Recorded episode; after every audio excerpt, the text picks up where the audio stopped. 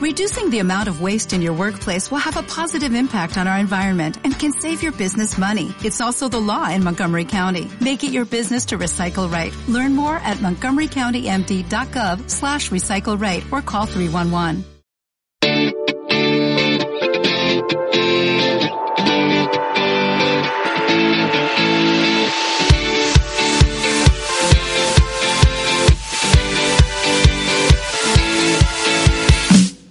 Bienvenidos una semana más a Virtual Shop Online, el podcast. Programa número 31. Hoy hablaremos de la cera para muebles de madera. Este es el podcast de virtualshoponline.es, tu tienda de manualidades online. Soy Sebastián Camero y te cuento, los gastos de envío son gratis para pedidos mínimos de 12 euros en Península y Baleares. Y como siempre te digo, y no me cansaré de decirlo, si tienes alguna duda o pregunta, te invito a que utilices el teléfono 666 709991 o al contacto de la web. Bueno, pues sí, hoy hablaremos de ceras, que sepas que hay tres tipos de ceras.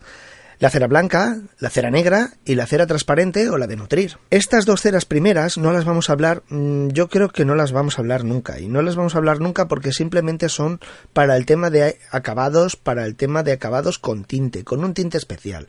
Hay veces que nosotros utilizamos el tema de una madera y una madera limpio y que se nos ve la beta y todo lo demás, entonces lo que hacemos es darle este tipo de cera para que a la hora de quitarlo se quede esta pátina dentro de lo que son las vetas, de lo que son los poros, de lo que son y entonces puedes o bien en blanco o bien en negro. Que esto también nos ayuda para hacer otro tipo de colores, sí, pero de eso ya hablaríamos en otro momento, ya te digo que para ese tema de trabajos de colores con las ceras, pues ya se hace a base de pigmentos sólidos y ya sería otro tema que ahora mismo no vamos a trabajar. O sea que hoy vamos a hablar exclusivamente de lo que es el tema de la cera transparente. Para hablar del tema de la cera transparente, lo más importante es saber que su temperatura de trabajo será entre los 18 y los 25 grados, para que trabaje bien. Este tipo de aplicaciones a la cera lo que consigue es, por un lado, subir un poco el tono del color, solo un poquito, ¿eh? Tampoco te creas tú que es pero sí que sube un poquito el tono del color, lo que hace es proteger, lo que hace es que sea mucho más suave que el barniz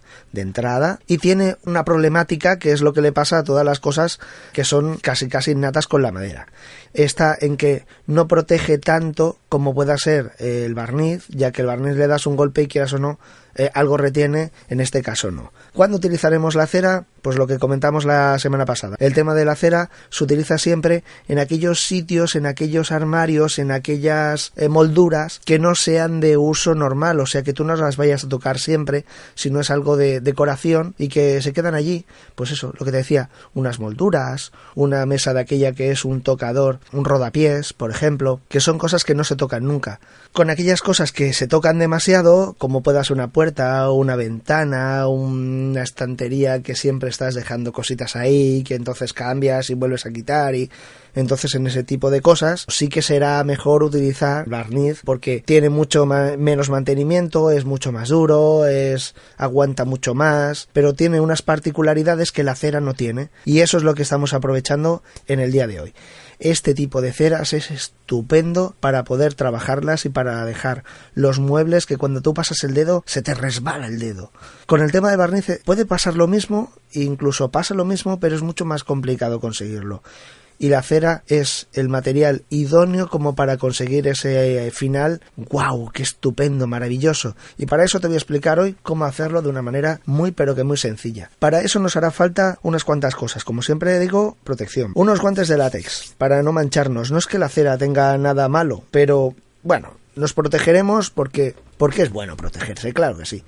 También necesitaremos una brocha. Una brocha me va a dar igual, ¿eh? Lo que sí es verdad que esa brocha solo la vamos a poder utilizar para este tipo de muebles. O sea, siempre que vayamos a dar cera la utilizaremos esta misma brocha. Después, un trapo de algodón, de aquellos que no tienen letritas y no tienen nada nada, simplemente el trapo, que no deje tampoco pelusilla ni cosas de esas. Yo cogería unos cuantos trapos, más vale que sobre que no que falte. Y después, en algunos casos, nos hará falta un cepillo de cerdas duras y te comentaré por qué. Y creo que te lo voy a comentar ya porque después mezclo ideas y el mezclar ideas a veces son malos. Cuando ya hemos dado esa capa de cera y la hayamos retirado, nos, nos hayamos esperado esos 10 minutos, cuando ya empecemos a lucirlo, en algunos casos el efecto de lucirlo no lo haremos de una manera normal, sino pasaremos por este paso intermedio. Lo del cepillo. En algún momento te diré, oye, ahora será cuando tenga que utilizar el cepillo. En este caso, el cepillo se dará una vez que ya esté la cera quitada y entonces daremos este cepillo por todas partes. Intentaremos que siempre la última vez que pasemos por el cepillo sea eh, siguiendo la beta. Es casi casi lo más importante. Lo podemos dar por todos lados.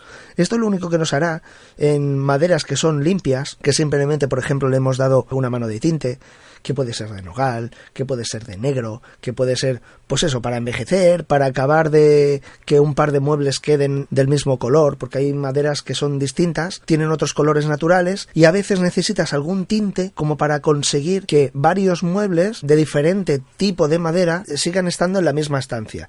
Este tipo de tintes va muy bien para acabar de conseguir una homogeneidad dentro de una misma estancia. Después, cuando le damos la cera, nos encontramos de que tenemos una madera virgen y que puede tener algún repelo, alguna cosilla fuera de lo normal, porque son maderas que claro, aunque tú las lijes muchos, puede ser que tenga algo, algo salido lo que sea, y entonces le puedes dar con este cepillo de cerdas y lo que haces es acabar de lisarlo. Cuando tú le vayas a dar otra capa de cera, te encontrarás que aquello ya está completamente liso y completamente brillante. Ahora vamos a explicar cómo lo trataríamos con una madera que le hayamos tratado con chalpain. La semana pasada habíamos hablado sobre el tema del chalpain, hoy vamos a acabar de hablar cómo aplicar el tema de la cera con chalpain fantástico. Lo más importante, ahí estábamos, ¿eh? Otra vez vuelvo a repetir lo del tema de la temperatura. De 18 a 25 grados. Es importante. Y digo que es importante porque si no se hace muy espeso y el efecto del muy espeso... Oh, terrible, terrible, terrible. Sí que es verdad que cuando nosotros la dejamos curar, cuando la dejemos reposar esos 10 minutos, sí que será importante no aplicarle ningún tipo de calor y contra más frío, mejor pero en el momento de aplicarla sí que necesitamos que entre, que penetre dentro de lo que es la madera y en este caso con el HL Paint va a entrar hasta la madera, pero esto le va a costar un poquito más. Entonces sí que es importante que esté entre esos 18-25. ¿Cómo lo haremos? Bueno, después de ponernos los guantes y de tener nuestro armario enfrente, lo cogeremos directamente con la brocha.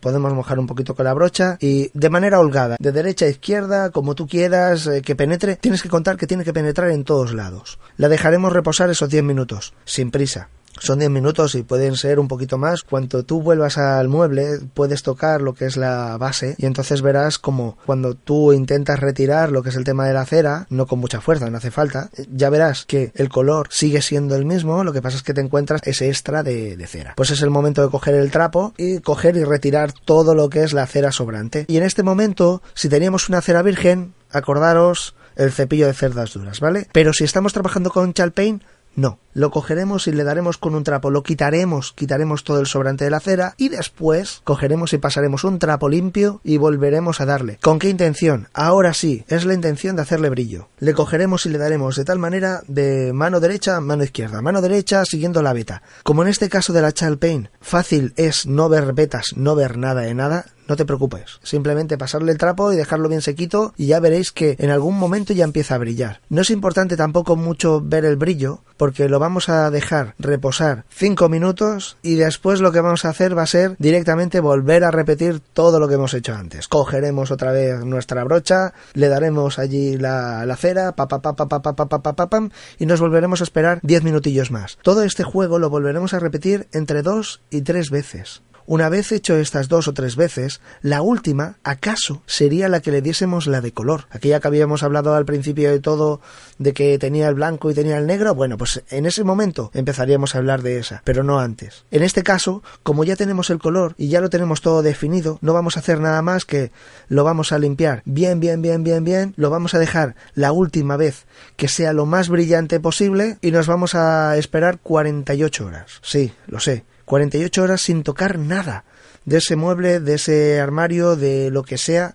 no lo vamos a tocar para nada. Porque si lo tocamos, si le ponemos un vaso, si le ponemos lo que sea, podemos hacerle daño a, la madera, no era el plan. Entonces nos esperaremos 48 horas. Ya te digo que también depende mucho de lo que es el tema de la temperatura ambiente que tenga. Contra más frío haga, más fácil es el secar. De todas maneras, cuando hayan pasado esas 48 horas, lo que haremos será, con un paño limpio, volver otra vez a quitarle el polvo, como digo yo, ya veréis que todavía le saquéis un poquito más de lustre, no mucho más, pero un poquito más, ¿sí? Pam, pam, pam, pam, pam, pam, pam, pam, listo. ¿Habéis visto qué fácil? Bueno, hasta aquí el programa de hoy. Si te ha quedado alguna duda, ya sabes que puedes ponerte en contacto conmigo al 666 70 9991 o al contacto de la web, así como agradecerte por los corazones en iBooks y 5 estrellas en iTunes o los comentarios, ya que con esto nos haces más visibles en estas plataformas y pueden escucharnos más personas con nuestras mismas aficiones, las manualidades. Un saludo de Sebastián Camero y nos reencontramos la próxima semana aquí en Virtual Shop Online, el podcast. Adiós.